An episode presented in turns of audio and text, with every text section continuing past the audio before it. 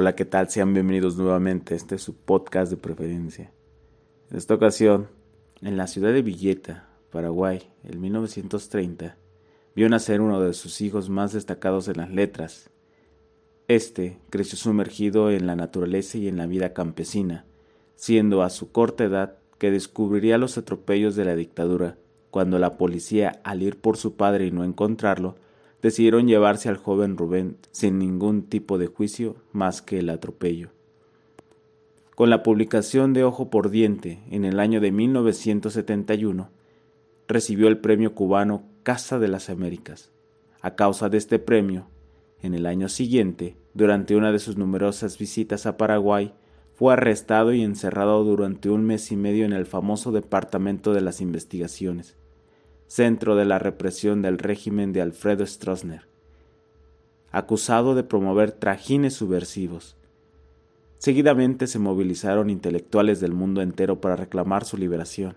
Entre ellos se encontraban Jean-Paul Sartre, Gabriel García Márquez, Mario Vargas Llosa, Ernesto Sábato, Simón de Beauvoir, Ronald Barthes, Fernando Sabater, Vicente Alexander y Marta Lynch, entre otros. Finalmente fue liberado y expulsado del país, condenado a un exilio que duró hasta la caída de la dictadura en 1989.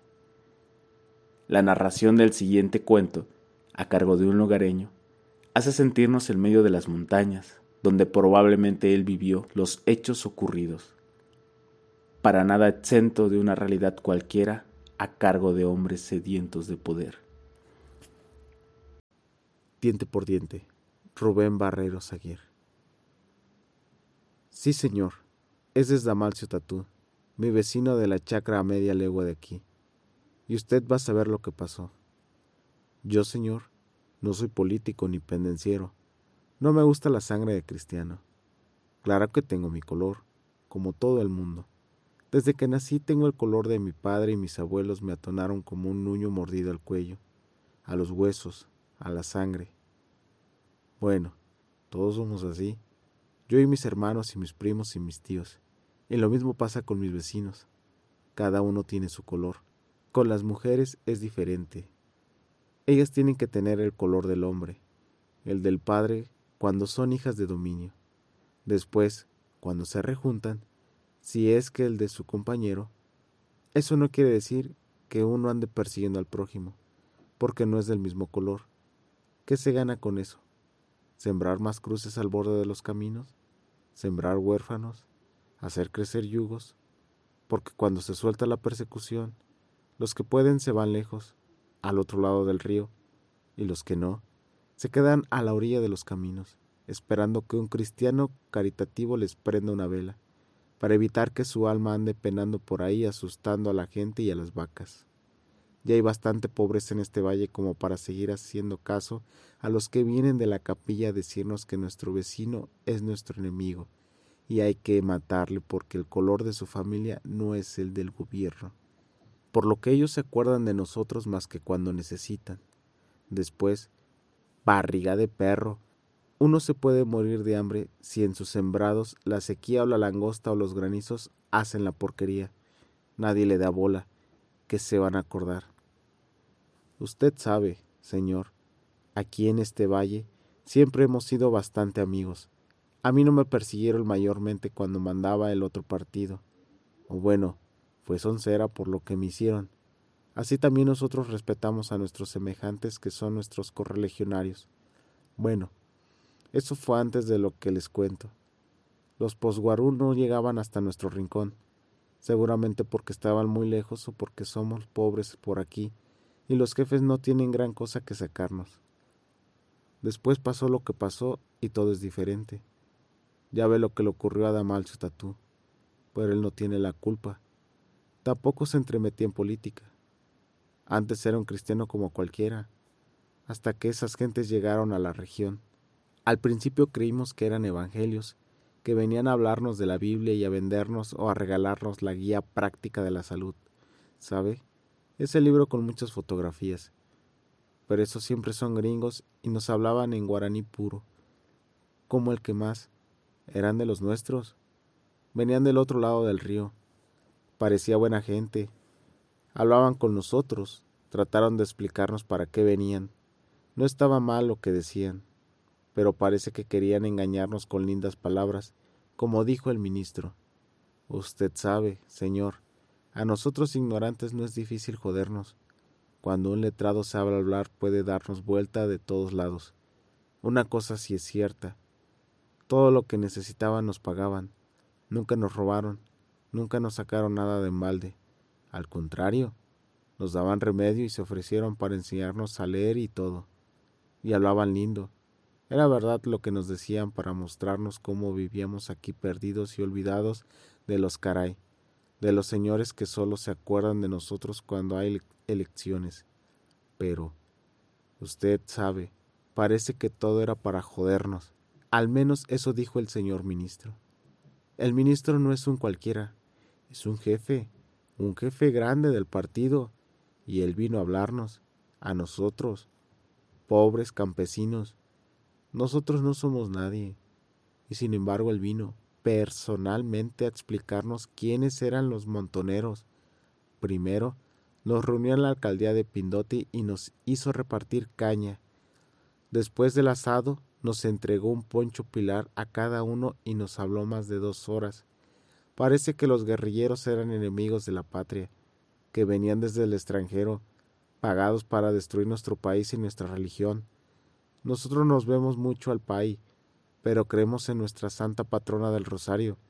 Nosotros peleamos en la guerra contra los invasores, y no nos gusta que nadie venga de afuera a invadirnos y a tratar de derrocar nuestro gobierno del partido y al destruir nuestra religión. Todo eso nos explicó el señor ministro y nos hizo repartir machetes nuevecitos, brillantes. Cuando le trajeron al seco Quiñones, yo no lo reconocí. Usted sabe quién es. Un arriero simpático y corajudo de nuestro valle, hacia el lado de la loma, pero no había un pedazo de su piel sin un moretón. Los ojos no se le veían bajo la hinchazón de la cara monstruosa y en lugar de la oreja izquierda había un pedazo de sangre coagulada. Eso no era un cristiano ni siquiera un animal. Al animal se le degüella, se le carnea, pero no se le juega de esa manera. Era un pora, una mala visión que venía arrastrando por dos soldados de las fuerzas. Lo tiraron delante de nosotros, y si no se hubiera movido un poco y lanzado dos o tres gruñidos, le habían cortado la lengua. Yo hubiera dicho que estaba muerto. La cara del señor ministro se endureció y sus ojos brillaban como un machete cuando nos dijo que eso, y peor, nos esperaba si nos convertíamos en traidores a la patria y al partido y apoyábamos a los guerrilleros. A mí, señor, no me gustan esas cosas, pero la caña seguía corriendo y uno empieza a perder un poco la cabeza después de varias vueltas.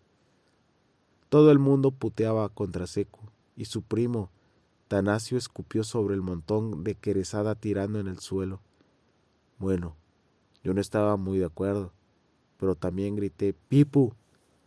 Cuando el señor ministro nos dijo que había que terminar con la maleza, con los yuyos venenosos de los montoneros, él sabía bien que solamente nosotros conocíamos al dedillo nuestra región y que las fuerzas no podían hacer nada contra esos hombres que como aparecidos le salían por detrás a las patrullas y se le volvían a perder en el monte como pora. Era la verdad, era la primera vez que un jefe así venía a hablarnos, y un ministro no se ve a menudo por estos lados. Si hasta el padre viene de tarde en tarde, bautiza los mitai, casa unos cuantos amancebados, cobra sus diezmos y se manda a mudar. Usted comprende, cuando el señor ministro se fue, todos estábamos convencidos y cuando nos dieron las armas, nos dedicamos a la casa de aquellos hombres, la mayoría muchachos jóvenes, que habían venido a hablarnos de cosas raras. La violencia es como la caña, señor, emborracha, sube a la cabeza, se mete en la sangre y nos hace trastabillar de rabia. Sin cuartel los perseguíamos, aunque traían banqueados como en el finado seco Quiñoes. Conocimos la zona mejor que ellos, nos olvidamos de las cosas lindas que nos habían dicho, de sus remedios, de todo, porque nos habían convencido que eran nuestros enemigos. Yo veía a mis compañeros echar espuma por la boca, peor que los perros persiguiendo a una guara en el monte. Los rodeamos, los encerramos, de isla en isla en donde se escondían, los fuimos liquidando. La orden del señor ministro era que no tenían que haber prisioneros, había que matarlos allí mismo. Se pidió voluntarios para la ejecución de los prisioneros. Al principio, yo también me ofrecí. Usted comprende, estaba borracho de rabia, pero cuando vi la cara triste frente de mí, cuando vi los dos ojos que me miraban sin miedo, ya desde el otro lado del corral, no me animé a apretar el gatillo. No sé por qué pensé en mi madre, y en vez la cara de ese muchacho extraño encontré la cara de mi hijo que me miraba fijamente por esos dos ojos limpios. De mi hijo que está en el cuartel, ¿sabe? Y que debe tener la misma edad, con el bigote apenas apuntando encima de la boca. Como le dije, a mí no me gusta la sangre de cristiano, pero más de una vez, en la guerra o en alguna farra, me ocurrió participar en una desgracia. Eso le pasa a los hombres es ley de machos. Ahí era diferente. Nunca me sentí tan sucio como en ese momento. Si hasta tenía el gusto de la mierda en la boca. Bajé mi arma. El muchacho siguió mirándome con los ojos enormes, quizás más grandes por la sorpresa. Seguro que no entendía lo que pasaba. Le oí murmurar algo como compañero, compañero, sin cambiar de expresión. Le hice un gesto y volvimos hacia el labio del monte, yo atrás con la automática bajo el brazo, con la cabeza gacha casi a la altura del tobillo. Me sentía un miserable. Fue la primera y última vez que me ofrecí como voluntario para la ejecución. Fue en esa oportunidad que Damalcio Datú comenzó a destacarse. Nadie iba a decir. Era un arriero callado, manso por demás. Se le burlaba al más bien, las mujeres no querían salir a bailar con él porque no les decía nada y se aburrían. Nadie creyó cuando se ofreció para liquidar a mi prisionero, y después de la descarga lo volvimos a ver con la mirada radiante. No solo ejecutó a sus montoneros, sino que liquidó a los dos o tres de mis compañeros, como yo, que no se animaron a hacerlo.